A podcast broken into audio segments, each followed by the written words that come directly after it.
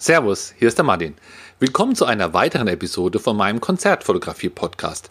In dieser Episode möchte ich dir wieder ein Produkt empfehlen. Was es mit meinen Produktempfehlungen auf sich hat, kannst du in Episode 97 nachhören. Alle meine Produktempfehlungen findest du auf der Seite Presse- und Eventfotografie. Dort ist ein Button im Menü und der heißt auch Produktempfehlung und den Link findest du auch in den Show Notes. Heute möchte ich dir mein Tool zum Erstellen von Newslettern vorstellen. Das Tool heißt Active Campaign. Ich habe vorher ein anderes Tool eingesetzt und bin dann aber irgendwann zu Active, Active Campaign gewechselt oder AC, wie man es hier vielleicht auch kurz nennen kann.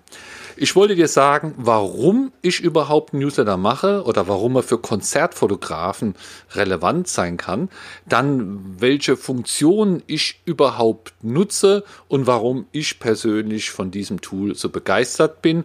Zum Schluss auch nochmal ein paar Infos zum kostenlosen Testverfahren und was die monatlichen Kosten denn auch bei sowas überhaupt sind denn es ist ein kostenpflichtiges Tool. Ja, das Problem ist eigentlich, wird immer stärker. Das Problem sind die sinkenden Reichweiten in den sozialen Netzwerken. Wenn man da früher ein Bild gepostet hat, haben sehr viele Leute gesehen, aber das werden immer, immer weniger. Das hängt einfach damit zusammen, dass es immer mehr User gibt und immer mehr Leute, die posten. Und wenn man dann wechselt auf Instagram, wo dann ja alles noch besser ist, dann passiert da aber auch dasselbe. Ist auch eine logische Sache, wenn es einfach mehr Post gibt ja, dann kannst du auch immer weniger nur sehen, beziehungsweise andere Leute sehen deine immer weniger und dann hast du da wirklich manchmal Posts, wo nur wenige Leute was sehen oder was von dir mitbekommen. Das ist natürlich sehr schade. Wenn du aber einen Newsletter oder was heißt die aber, ich sag mal zusätzlich einen Newsletter verschickst, also ein regelmäßiges Mail, diese Leute erreicht man. Ja, ich kriege auch viele Newsletter und ich klicke die auch oft weg, aber ich gucke immer mal in die Überschrift und das, was mich interessiert, das mache ich auch auf. Und ja, der, der mir den geschickt hat, der freut sich dann natürlich, dass seine Informationen bei mir gezielt ankommen. Und das ist natürlich der, der Vorteil. Es ist auch das gezielte Ankommen und nicht einfach das Streuen irgendwo hin. Und dieses gezielte Ankommen, das ist einfach sehr, sehr wertvoll, weil es sind ja auch nur Leute, die sich für deine Inhalte auch interessieren. Es ist ja nicht mehr so wie früher, wo man einfach Adressen gekauft hat und dann die Leute mit Newslettern bombardiert hat, sondern die Leute tragen sich ja bei dir ein für den Newsletter und wer sich schon diese Mühe macht, da kann man einfach auch davon ausgehen, dass der ein Interesse hat. Vielleicht ist es zeitlich befristet, irgendwann meldet er sich vielleicht wieder ab, weil er andere Interessen hat, das ist völlig okay, aber auf dem Newsletter hat man typischerweise nur Leute, die es interessiert.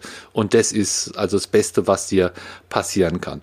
Und diesen Leuten kannst du dann auch gezielt Infos schicken. Zum Beispiel abhängig von den Aktionen.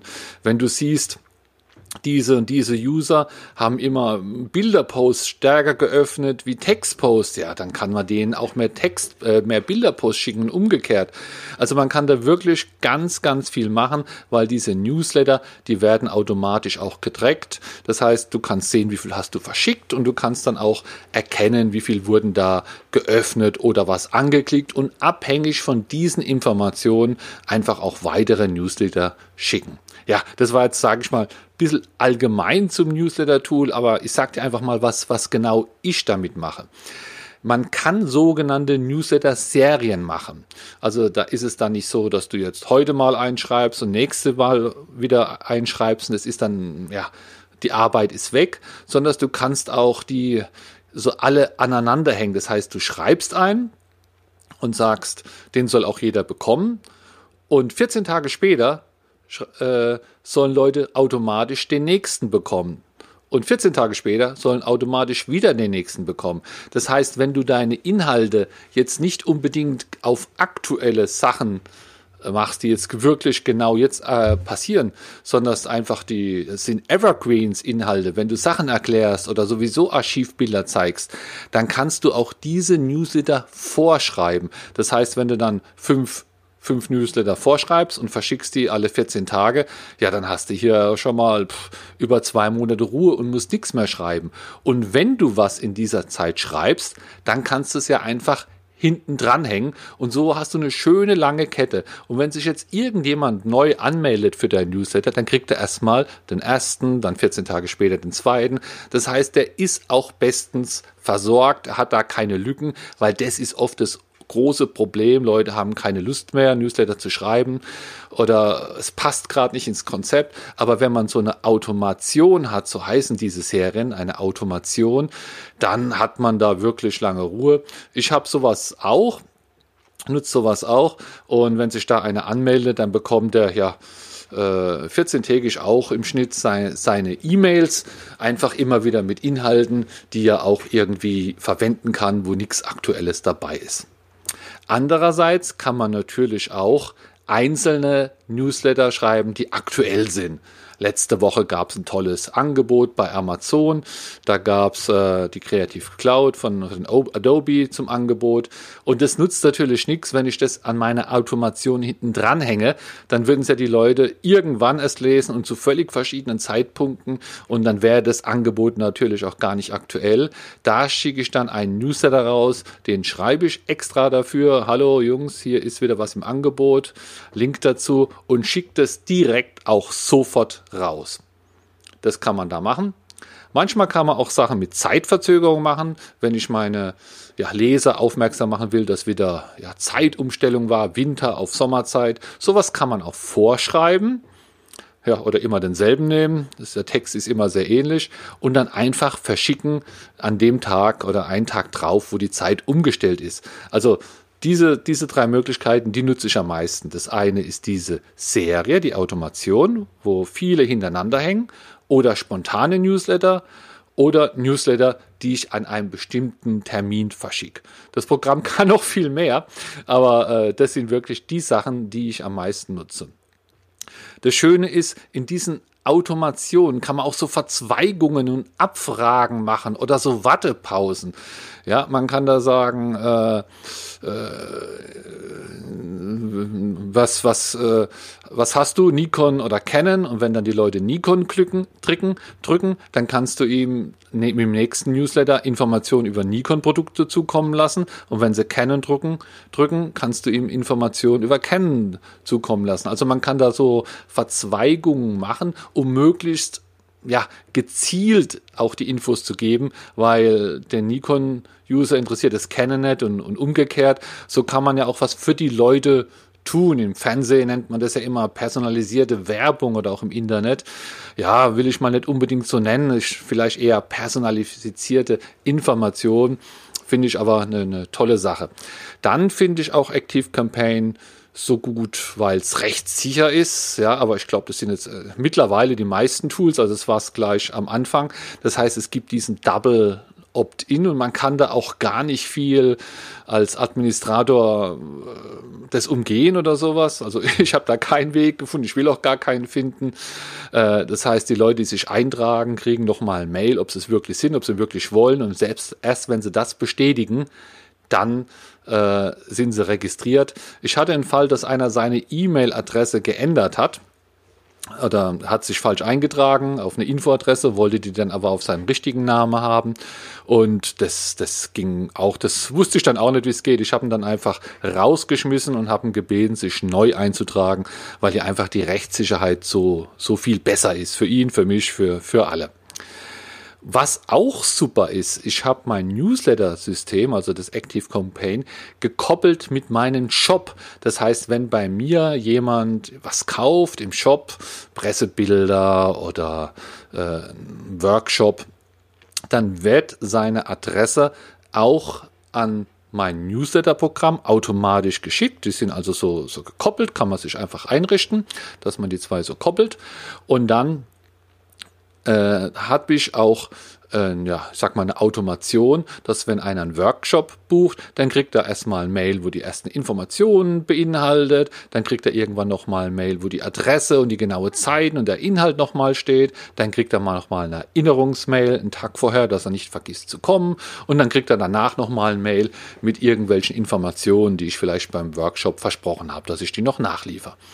Also das kann man natürlich auch machen. Das sind dann so Onboardings, dass man einfach diese Automation abhängig macht von Produkt oder von Workshop und dann hat man auf einmal ja drei, vier, fünf, sechs Automationen für jeden Zweck das Richtige und das heißt, die Leute die sich interessieren, die müssen einfach in die richtige Automation reingeschubst werden und das kann ich ja automatisch machen durch mein Jobsystem. Auch Anmeldeformulare kann man bauen, also da ist man nicht, nicht allein.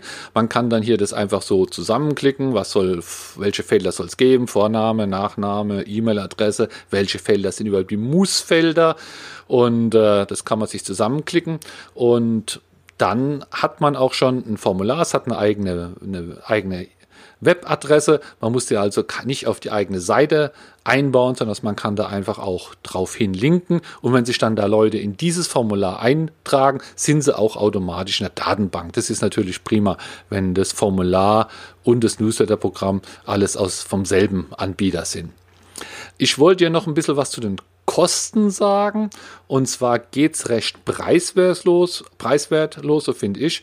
Und zwar gibt es äh, Kosten ab 9 Dollar bei 500 Kontakten. Das sind so die typischen Preismodelle, die sagen immer, ja, bei 500 Kontakten kostet so viel, bei 5000 so viel, bei 10.000 so viel, bei Unlimited kostet es noch mehr. Und hier geht es nicht darum, wie viel Newsletter du verschickst. Das kann einer sein im Monat oder 100.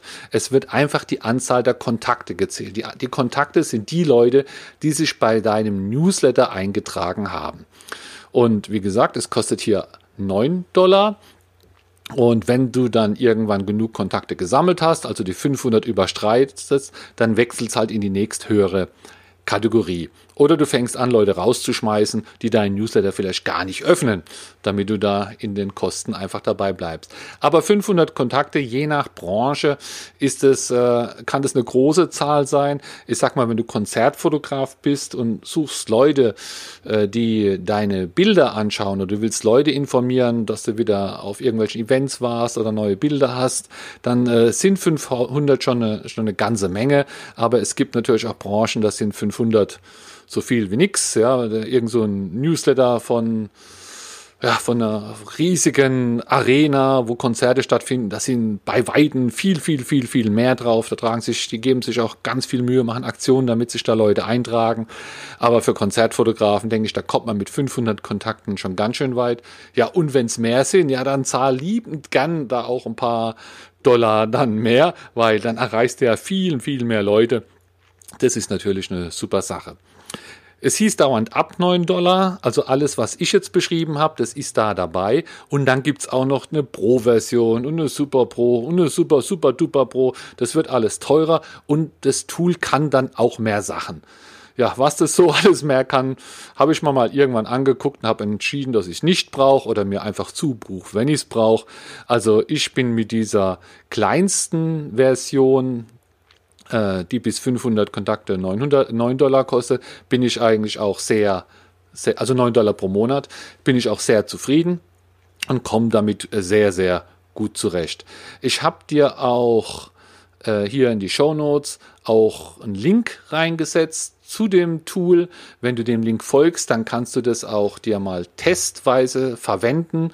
Und wenn du den Link nutzt und wirst da tatsächlich Kunde, das ist ein, ein Werbelink, dann kriege ich auch eine kleine Provision. Und ich würde mich dann einfach dadurch auch bei dir bedanken, dass wenn du da mal Fragen hast, dass man dann auch vielleicht, ja, keine Ahnung, mal äh, eine Viertelstunde, 20 Minuten oder so, das reicht dann auch schon für den Anfang, einfach mal telefonieren, wo ich dir dann vielleicht ein paar Tipps geben kann kann, wie ich das alles eingerichtet habe. Da probier es mal aus. Fang früh an, die Adressen zu sammeln. Umso früher du anfängst, desto schneller hast du eine vernünftige Datenbasis, um einfach mehr Leute und auch konstant immer Leute zu erreichen, die sich für das interessieren, was du machst. Ciao, ciao.